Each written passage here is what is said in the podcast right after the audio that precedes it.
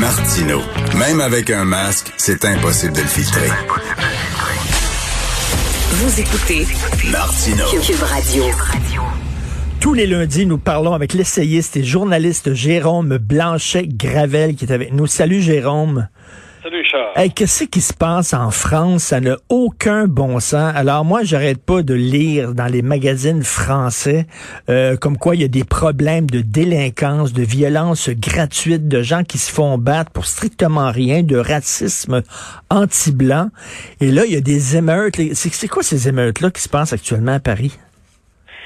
C'est la France orange mécanique. Hein? C'est l'expression d'un essayiste aux éditions Ring, Laurent Oberton, euh, essayiste controversé, mais qui euh, a eu des thèses très prémonitoires. Donc, on connaît le film Orange mécanique. hein. Quand tu dis violence gratuite, on est là. Hier, ben, les émeutes, pour te répondre, hier, Richard, c'est encore une des émeutes qui ont suivi un match de foot. euh, euh, mais ça, c'est- juste une émeute parmi euh, parmi un état d'ensauvagement tellement vaste. C'est vraiment triste. À ce, ce à quoi on assiste vraiment, c'est une sorte euh, de, de tiers-mondisation de la France. Je le dis, euh, ça n'a aucun rapport avec les origines ethniques de Mm. ceux qui peuvent participer aux, aux violences. Je le dis euh, dans le sens où plus j'écoute les nouvelles françaises et plus j'ai l'impression de lire les nouvelles mexicaines. et vous savez que je porte un amour inconditionnel au Mexique. Là. Quand je dis tiers-mondisation, je le dis avec affection malgré tout. Mais quand et, et quand les nouvelles de la France ressemblent aux nouvelles de l'Amérique latine, euh, c'est pas bon signe. Là. Euh, Je sais pas si tu vois, c'est vraiment, vraiment pas bon signe. Mais écoute, il y a, y des- y, y a quartiers, il y a des zones, il y a des banlieues en France où c'est vraiment des zones de non-droit. Euh, si t'es policier, si t'es pompier, tu y vas à tes risques et périls. Les policiers se font frapper, euh, se font attirer dans des guet-apens, se font cracher dessus. Euh, il y a comme une haine de toute figure d'autorité en France, un Oui. ras-le-bol. Euh, et comme tu dis, le orange mécanique, une violence qui est qui est pas compréhensible, qui on dirait que qu'il y a aucun but. C'est pas une violence pour euh, instaurer un nouveau régime, pour critiquer les politiciens qui sont là. C'est une violence qui tourne à vide. Oui, c'est ça. Il, y a une espèce d'élément psychologique là, euh, incompréhensible. C'est, vraiment particulier. Donc, il y a un rejet effectivement des institutions euh, françaises, de la République, ça, on, savait. Donc, il, y a la montée de l'islamisme dans plusieurs quartiers. Donc, il y a un mélange de ça avec de la violence gratuite et ce qu'on appelle aussi les incivilités. Ça, c'est tous les, gestes de violence verbale, de violence physique, euh, les crachats, euh, les femmes qui sont traitées de toutes sortes de noms euh, dans des rues plus ou moins fréquentées. Donc, c'est, tout ça, ce- cet amalgame de, de violence qui, qui décourage les Français. On connaît tous aujourd'hui au Québec, on a tous un ami français là, Mm. au Québec qui va vous raconter qui a, qui a peut-être immigré au Québec parce que euh, c'est de moins en moins sécuritaire le simple fait de marcher dans la rue euh, en France. On parle de la France, là, comme je le rappelle, on parle pas du Brésil. Ben, de- de-. Donne-nous des exemples justement là, de Oui. d'actes comme ça. Mais récemment, le, drame qui a ému euh, la France, c'est celui d'Axel Dorier, 23 ans, hein, cette femme-là qui sort un soir so- simplement pour aller promener son chien et qui finit euh, happée par une voiture et puis traînée sur 800 mètres par euh, deux ou trois jeunes. Simplement, euh, euh, après être sortie euh, promener son chien, elle va en mourir. Elle va mourir de ses blessures. Elle a pas, lorsqu'elle a été happée, elle n'est pas morte sur le coup. Donc, le, la voiture l'a traînée là, sur, sur l'asphalte. C'est, c'est un, c'est un accident ou alors on, on a voulu vraiment foncer sur elle? C'est un, c'est un meurtre. Euh, pense pas qu'il soit prémédité. Euh, on va voir le- les résultats du procès, là, euh, les conclusions du, du procès, mais euh, c'est, de la violence. Je c'est un acte criminel dirigé contre une femme là, de manière intentionnelle. Il y, a, le- il y a le chauffeur d'autobus, bien sûr, qui a demandé à quelqu'un de porter son masque, je crois, et on l'a sorti de son autobus, on l'a battu à mort. Il y a ça aussi, ce qui effectivement, je- ces exemples-là, c'est devenu c'est presque banal en France aujourd'hui. Euh, on, on parle des rixes, hein, donc c'est des affrontements aussi entre gangs rivaux. Récemment aussi, c'est euh, quand les Tchétchènes, euh, le- enfin des Tchétchènes, là, euh, des Tchétchènes sont descendus à Lyon pour affronter euh, un, un gang de Maghrébins. Ça aussi, ça a fait le tour euh, Ouais. des médias. On se croirait dans Gang of euh, Gang Gangs of New York. Oui. ce film-là, Richard? Oui, et euh, justement, New York est séparé en, en cinq euh, en cinq quartiers, euh, chacun contrôlé par un gang différent. Là. C'est ça, oui, oui.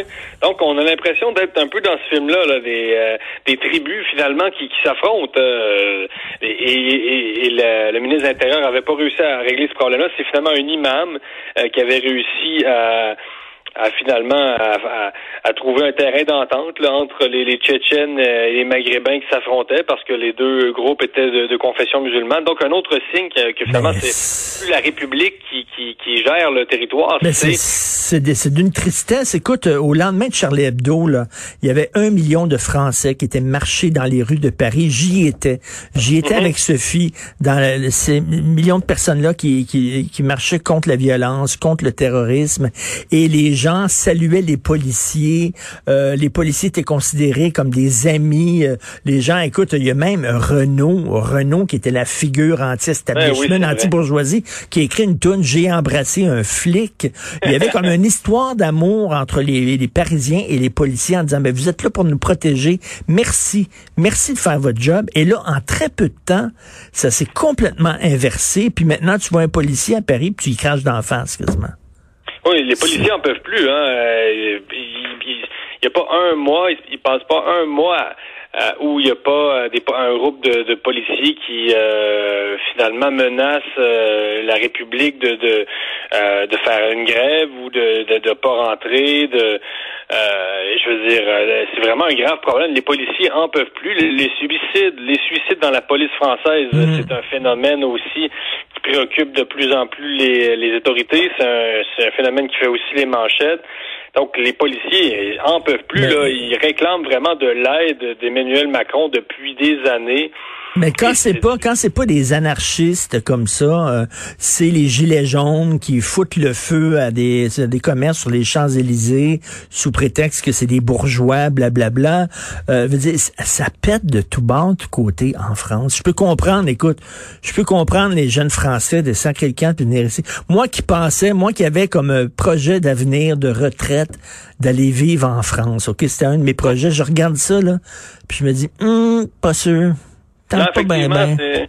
Non, je te, je te le conseillerais pas, Richard. Ça sent pas bon, l'atmosphère est pas bonne. Euh, Il y a un fond de pessimisme ambiant très, très fort. Euh, un- le climat politique est mauvais, le climat économique aussi. Euh, Mais donc qu'est-ce qui se passe? aussi, Mais comment, comment, comment t'expliques ça, toi? Ben d'abord, euh, la France, sur le plan économique, euh, c'est une, société qui est restée quand même très hiérarchique. Hein? Euh, C'est une société qui, qui a rien à voir avec euh, le Québec dans ce sens-là. Euh, donc, je pense qu'il y a comme une espèce de haine envers les, les fils à papa, là, si je peux les appeler, qui est développée. Donc, il- et, et, et ça coûte très cher. Hein? Le, le- le coût de la vie est très cher en France et les gens n'ont plus les moyens. Les gilets jaunes, c'est ça, là, une taxe euh, sur l'essence et puis ça met le feu aux poudres. On se rappelle, c'est une taxe sur le Mm. gaz là, qui, qui a mis le feu aux poudres. Euh, quand tu vas faire, la dernière fois que j'ai fait une épicerie, euh, j'étais en Loire euh, en septembre dernier, en septembre 2019. J'étais en Loire, je fais une épicerie, une coupe de bouteilles de vin, toutes sortes euh, d'affaires. Bon, le vin reste pas moins cher en France qu'ici, là, mais euh, mais j'étais sorti avec une facture de l'épicerie. Je me disais, oh, palais, euh, c'est beaucoup plus cher qu'au Québec, le coût de la vie, là, euh, ton lait, ton beurre, tout ça, malgré tout, là, euh, j'ai comme compris que euh, peut-être certaines revendications des gilets jaunes, c'est pas donné vivre en France et les j'ai l'impression que les salaires suivent pas. et- Donc, et ils, ont, ils ont comme voté à droite, ils ont voté à gauche. Là, ils ont voté un gars qui était Macron, qui était ni droite ni gauche. Et ils voient que c'est encore tout le temps bloqué. Quoi que tu fasses, pour qui que tu votes, ça bouge pas. Il y a peut-être comme un désespoir. Ah oui. Il y a aussi euh, il y a un racisme anti-blanc, faut le dire. Hein. On en parle très peu de ça, mais il y a certains journaux, certains magazines qui en parlent, Causeur, Valeurs Actuelles, etc., où tu te fais traiter de face de craie dans certains dans certains quartiers, où euh, les, les, les, les, les Blancs sont pas bienvenus. Il y a une montée de l'antisémitisme aussi. euh. C'est ça. C'est, j'allais dire, l'antisémitisme, ça, ça explose. Euh, aussi, il y, a un, il, y a, il y a- il y a un exil. Il y a beaucoup de Juifs français qui quittent la France pour Israël. Il y a des Français euh, tout court, euh, juifs ou non, qui quittent pour le Canada, Montréal, qui quittent pour New York. Euh, je, veux dire, c'est devenu aussi un classique. Les Français, euh, mais évidemment, les Français ont toujours été un peu chialeux entre nous. Là. Rends-le.